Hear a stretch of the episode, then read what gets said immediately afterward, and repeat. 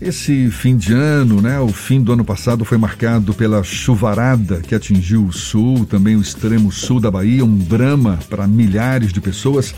Já em Salvador, a capital baiana encerrou 2021 sem registrar mortes nas comunidades que vivem em áreas de risco, o que sinaliza um resultado positivo das ações preventivas, das ações de respostas realizadas pela Codesal, a Defesa Civil de Salvador.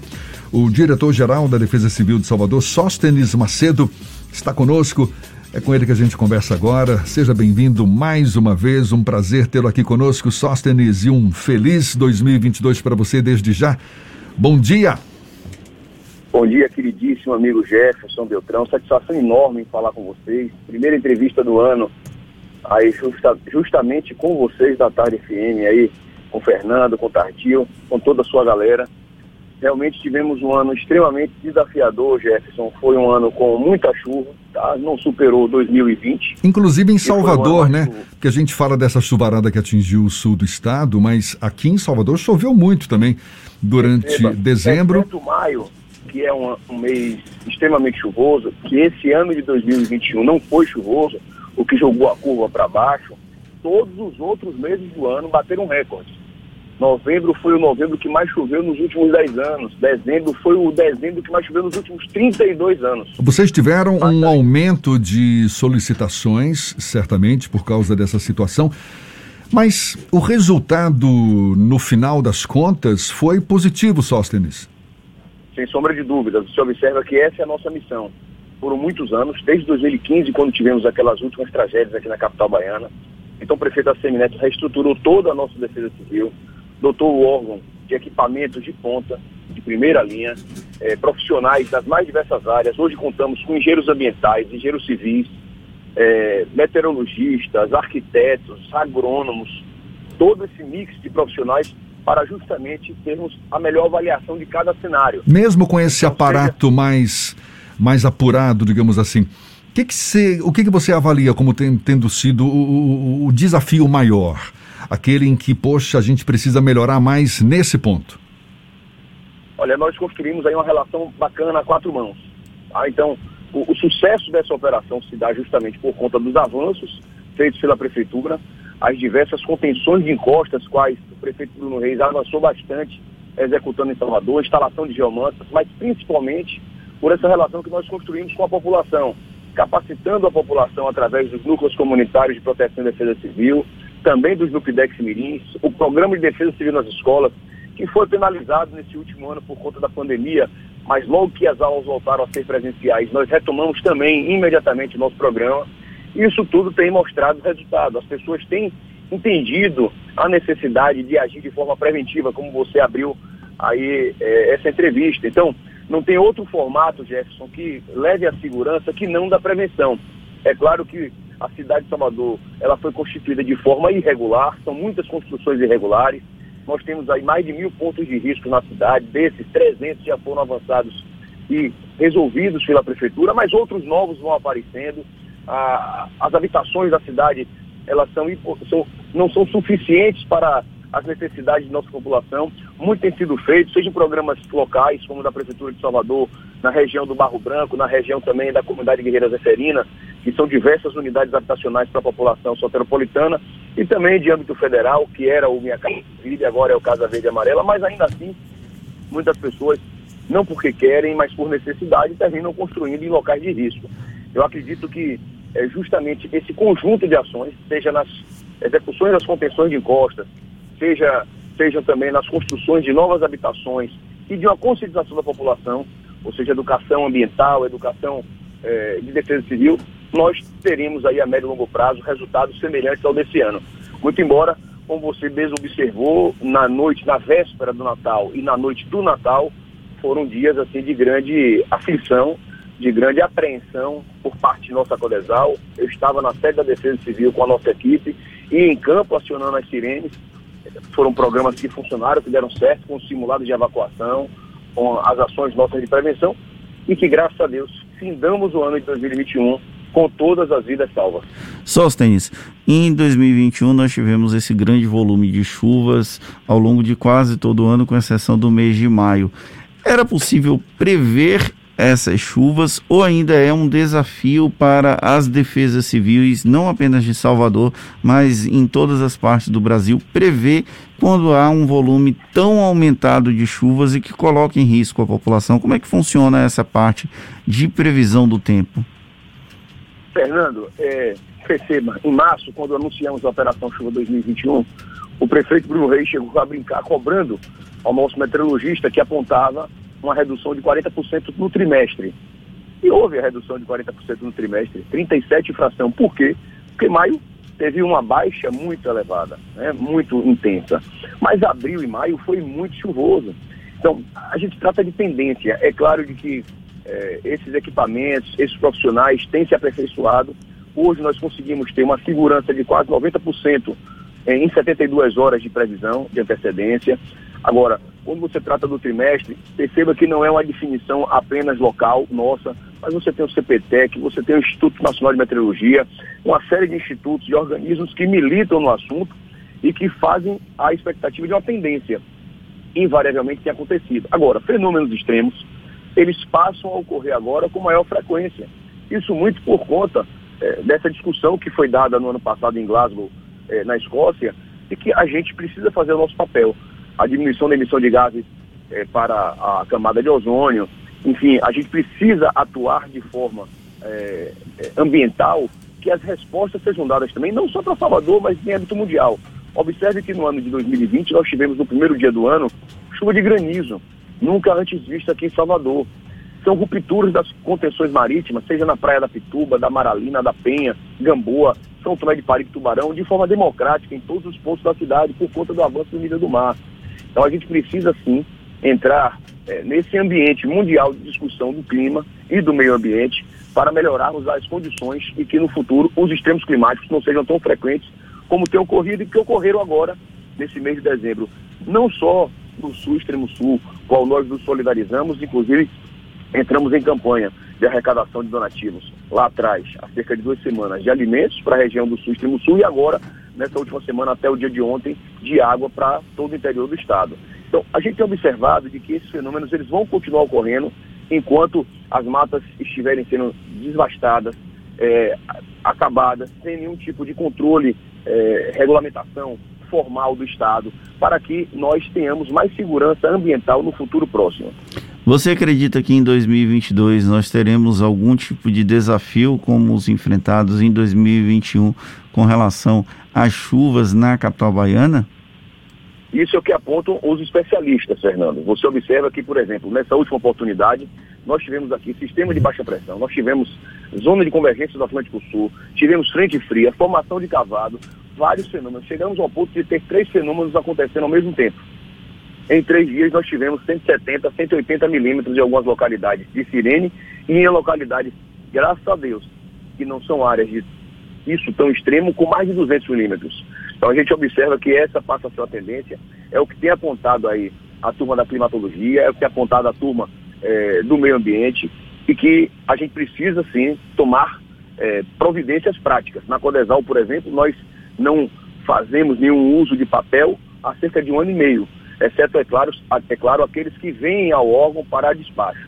Mas todo o processo iniciado na Defesa Civil de Salvador é feito através do Salvador ou por e-mail ou alguma ferramenta digital. Copo plástico nós não temos lá há quase dois anos.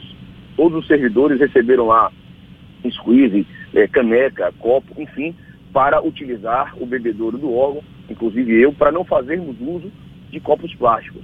É, fazemos reciclagem, temos uma, um convênio com a cooperativa da região aqui próxima à nossa sede, que a nossa engenheira ambiental Milena é, fez é, uma campanha de doação de materiais recicláveis e todas as semanas saem aqui cargas enormes de materiais recicláveis, o tanto que nós produzimos semanalmente. Então, isso parte individualmente de cada um, mas parte também coletivamente de corporações, empresas, é, órgãos públicos, igrejas, enfim, a sociedade como um todo. Isso é muito importante a gente colocar na pauta do dia, porque não é algo mais para o futuro, é algo do presente observado agora há cerca de 15 dias. Está conversando aqui com o Sóstenes Macedo, que é diretor-geral da Defesa Civil de Salvador. Sóstenes, você destacava há pouco a, a, importância de se investir em programas educativos, a própria Codesal, inclusive, desenvolve programas nesse sentido. Eu sei que tem os núcleos comunitários de proteção e defesa civil, eh, voltados inclusive também para a rapaziada mais jovem, crianças. O que que se ensina nesses, nessas ações? É, as pessoas elas são capacitadas para o que especificamente? E qual a periodicidade de ações nesse sentido que está prevista para agora, 2022? Nós realizamos uma série desses programas, Jefferson. Os três citados anteriormente. Seja o NUPDEC, o Núcleo Comunitário de Proteção e Defesa Civil, que visa é, formar, capacitar os moradores das áreas mais vulneráveis, os moradores das áreas de risco de Salvador. Formávamos também o PDCE, que é o Programa de Defesa Civil nas Escolas, capacitando as nossas crianças, é, do, do, da rede municipal de ensino e também os seus professores, dirigentes e, e pais. É, e por conta, por óbvio, é, da relação aí com o coronavírus no ano passado e retrasado, nós paralisamos esse programa tão importante e aí constituímos, já para o ano 2021, o Nupidec Mirim, que é uma versão híbrida entre o PDCE, que é voltada para os alunos daquela escola, mais o Nupidec, que é voltado para os moradores daquela comunidade. Então nós formamos assim, entre crianças e jovens até 15 anos, o Nupidec Mirim, que deu super certo, formamos mais de 10 desses é, núcleos comunitários é, de jovens e crianças aqui em Salvador, e a tendência é de continuarmos avançando. São quase 10 mil crianças já é, capacitadas por nosso programa. São mais de 2 mil voluntários aqui em Salvador, formados tanto pelos NUPDEX quanto pelo programa Mobiliza. Só para você ter ideia, todos os conselheiros comunitários regionais no ano 2021 foram capacitados. Foram mais de 100 funcionários da Coelba que foram capacitados, colegas da Guarda Civil Municipal e todos aqueles que têm interesse em tornar-se voluntários da Defesa Civil de Salvador, com uma série de módulos, tanto na área institucional, quanto na área de perspectiva e percepção de riscos, enfim, tudo isso para facilitar, identificar os possíveis riscos que venham ocorrer ou na casa, ou na edificação, ou na localidade, e assim, de forma preventiva, acionar a Codesal através do 199 para que um profissional habilitado do órgão possa realizar a vistoria e garantir a segurança de todos. O sistema de alerta e alarme prevê a, o acionamento de sirenes, não é, em situações mais críticas.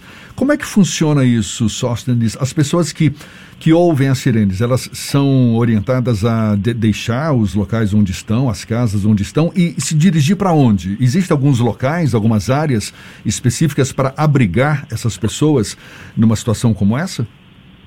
Jefferson, em 2015, quando foi reestruturada a Colesal, foi feito um convênio com é, o IPT e com o Instituto de a, a Politécnica da UFMA. Isso tudo para aprovar e constituir protocolos. Então, em Salvador, quando nós temos em até 72 horas o acumulado de 150 milímetros, que é um grande acumulado de chuvas, o que ocorreu agora no fim de semana do Natal, no feriado do Natal. Somado a isso, uma vistoria do Plano Preventivo de Defesa Civil. Nossos engenheiros ambientais vão a campo, realizam as vistorias antes, durante e depois dessas ocorrências. Com essa avaliação, ele vai apontar o nível de risco daquela localidade. Somado a isso, um terceiro indicador, que é a continuidade de chuvas fortes a muito fortes por mais 24 horas. Isso ocorrendo, nós enviamos um SMS para essas localidades que estão correndo esse risco e informando de que acionaremos as sirenes o SMS, que é, é, a forma de comunicação mundial para essas situações de resposta a desastre. Isso ocorrendo, nós acionamos a sirene e essas pessoas já sabem para onde elas irão imediatamente, porque já passaram antes por simulados de evacuação. Em todas essas localidades, as comunidades passaram por simulado de evacuação, não só os moradores, mas também os órgãos, os membros dos órgãos, secretarias, empresas do Sistema Municipal de Proteção e Defesa Civil. Então, sempre que nós instalamos uma sirene nova em Salvador, Corpo de Bombeiros Militar, Guarda Civil Municipal, Coelba, Embasa, Secretaria de Promoção Social, Incurbe, Secretaria de Desenvolvimento eh, Urbano da cidade de Salvador, a Codesal coordenando essas ações, prefeituras, bairros, todos participam, porque é construído, primeiro, um roteiro de fuga, as pessoas já vão saber para onde e por onde sairão. As escolas, a Secretaria da Educação já fica em alerta com seus diretores, professores, porteiro da escola, para que em momentos como esse, como ocorreu agora no dia 25 de dezembro, a Escola Municipal de Castelo Branco foi ah, o ambiente que recepcionou as famílias, tanto de Castelo Branco quanto de 7 de abril, áreas próximas, com as nossas equipes que estavam lá postos antes de acionarmos, já tem a equipe da Codesal no local, com a equipe da Sempre, com a equipe da SMED, para recepcionar esses moradores e garantir a segurança de todos até que o risco seja sanado ou afastado no pós-chuva. As áreas de risco, a gente sabe, acabam sendo as mais visadas pela Codesal, pela Defesa Civil, nessas ações de prevenção. Como é que você avalia o tamanho dessa área de risco ou dessas áreas de risco hoje em Salvador? Quais são as mais críticas e é um processo ainda crescente, Sóstenes? Ou seja, tem sido cada vez maior o número de áreas de risco em Salvador, por conta inclusive da, do aumento da população da cidade? Eu não digo que nós aumentamos o número de áreas de risco. Nós temos um setor próprio do órgão que trata dessa matéria é uma subcoordenação de prevenção que faz avaliação das áreas de risco, faz avaliação também das ocupações de risco aqui na capital baiana, onde nós já temos catalogados aqui mais de 150 áreas, tá? E aí às vezes as pessoas perguntam, ora, mas o plano diretor de encostas apontam 340 e os nossos estudos somam mais de 150, é porque em metros quadrados as nossas áreas de risco são maiores, então nós temos já o dobro de áreas de risco é, vistoriadas, catalogadas em relação ao plano diretor de encostas de 2004. É claro que nós podemos afirmar que pontos de risco são crescentes por conta de novas intervenções. Então, as pessoas cortam um novo local, esse novo local vai passar a ser um ponto de risco. Eu não diria que áreas de risco apareceram novas, mas podem sim ser constituídas. Nós continuamos monitorando, fazendo essas ações de prevenção, uma relação muito próxima, por vezes, da Secretaria de Desenvolvimento Urbano, a SEDU, antiga SUCOM, que é quem é, regula é, essa discussão do uso do solo, enfim, a lei de manutenção predial, e que pode é, fazer embargos e, às vezes, até mesmo demolições de edificações, como ocorre em casos de risco mais extremos. Nós temos destas, cerca de 10 que são aquelas mais, que maior atenção do nosso órgão. Aquelas justamente que contam com o sistema de alerta e alarme. Região da Alta Terezinha, a localidade Mamed, Bom Joá, o Calabetão, Capelinha, é, de São Caetano, nós temos a Vila Picasso, que é uma região extremamente, é, eu poderia dizer, preocupante da nossa cidade, muito embora já tenham intervenções em curso na localidade, ela é muito extensa, fica na falha geológica de Salvador, a parte de cima em São Caetano, a parte de baixo na região do Lobato, abaixo do Fiscal, que é justamente a localidade da Voluntários da Pátria. Nós temos também na Liberdade a Coronel Pedro Ferrão, que também já passou por intervenções, mas a gente ainda faz uma monitoria mais constante até observar que de uma vez por todas foi estabilizada e garantida a segurança daquela região. Também na região de 7 de abril, que eu citei há pouco, que foi acionada a sirene nessa chuva do dia 25. Nós temos também a região, falei mais cedo, né, Castelo Branco. Enfim, são essas 10 e mais três novas que serão instituídos no próximo, no próximo não, perdão, nesse ano 2022. O prefeito Bruno Reis, no ano 2021, autorizou a compra. Esses equipamentos, eles são importados, eles deverão chegar aqui à capital baiana no primeiro semestre de 2022, já para servir como outras áreas, novas áreas, para serem atendidas aí pela Codesal no período das chuvas, do, da próxima Operação Chuva aqui em Salvador. A gente sabe que é um problema super complexo essa, esse de, de, de ocupação é, sem planejamento, ocupação irregular de muitas das áreas em Salvador. É uma, é, um, é uma questão que envolve aspectos socioeconômicos, não é? Muitas famílias não têm onde morar acabam ocupando encostas. Infelizmente. Pela sua avaliação, Sóstenes, é um problema que, que tem solução? Porque para resolver uma questão como essa, muito mais do que tirar uh, ou, ou, realocar esses moradores para outras áreas, mas também oferecer uma infraestrutura que diminua os impactos de uma chuvarada, por exemplo. É, como é que você avalia? Porque fica parecendo muitas vezes que é muito mais remediar do que solucionar um problema como esse. O que, que você pensa a respeito? O que definitivamente não é. Muitas vezes as, as obras de infra são realizadas nessas localidades, mas aparecem novos pontos, aparecem novas é, ocupações de forma irregular, em que efetivamente o poder público não tem braço para é, dar resposta de imediato a essas necessidades você observa que são, esse é um problema que é comum às grandes capitais. É, você recebe pessoas de todos os cantos do estado. Então, invariavelmente, as capitais elas terminam é, vivenciando circunstâncias como essa. Né? Salvador, São Paulo, Rio de Janeiro, Belo Horizonte, você observa, tanto na, na cidade, mas na grande Salvador, né, na região metropolitana. É claro que muito tem sido feito, se avançou bastante. Você tinha um passivo muito grande histórico na cidade. É, o prefeito Bruno Reis costuma dizer de que nós fizemos mais contenção de encostos nesses últimos nove anos do que foi feito em toda a história da cidade. E eu concordo, 300 áreas protegidas, você nunca viu isso em tão pouco espaço de tempo. Então, muito tempo se passou sem intervenções concretas e agora passa a ter esse tipo de é, política governamental. A Prefeitura de Salvador investiu muito é, e, como ele sempre afirma, a gente é, governar é eleger prioridades e nessa prioridade execução de contenção de encostos pela Secretaria de Infraestrutura por meio da SUCOP instalação de geomanta por meio da Defesa Civil tem sido realmente uma prática recorrente, ainda aqui, ainda não suficiente para contemplar essas mais de, esses mais de mil pontos necessários aqui em Salvador. Mas muito tem sido avançado e eu tenho convicção de que a médio e longo prazo a gente vai conseguir ultrapassar esses obstáculos. Você me pergunta, isso pode ser resolvido de forma plena e definitiva? Não saberia afirmar, visto que Salvador, por, por características próprias, né, geológicas, nós temos uma topografia extremamente complexa, o que não é algo simplista, não é uma cidade plana, não é uma cidade que, embora historicamente é, falando, iniciou-se planejada, mas que não teve a sua construção de forma planejada ao longo da, dos do séculos, né, ao longo da história. Então, é uma discussão cotidiana e de que são desafios, são desafios que vão ser é, ultrapassados constantemente. É esperar que seja um programa de governo, mas também de municípios, de Estado, para que essa política de garantias voltadas à defesa civil e voltadas à moradia seja algo constante e concreto e que as pessoas assim possam ter dignidade é, nos seus lares e que possam ter segurança para estarem nas suas casas.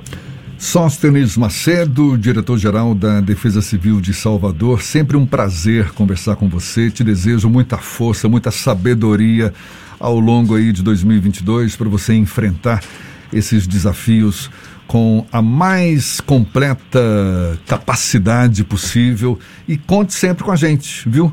Sempre um prazer tê-lo aqui conosco. Muito agradecido mais uma vez a você, grande mestre do jornalismo baiano, nosso Jefferson Beltrão, Fernando, é, você que é um craque da rádio, do rádio e também dos sites aqui de Salvador. Eu fico muito feliz em começar o ano é, batendo esse papo com vocês e agradecer a Deus. Agradecer muito a Deus, a proteção de Nossa Senhora por, ter, por termos passado por 2021 com tantos desafios, com tantas perdas, mas que nós conseguimos fazer com que as perdas das chuvas não acontecessem nesse ano, garantindo a vida do soteropolitano. Que Deus nos abençoe e que 2022 seja realmente um grande ano para todos nós. Um beijo no coração. Valeu, obrigado, Sóstenes. Abraço forte para você. Agora são 7h52 na Tarde FM.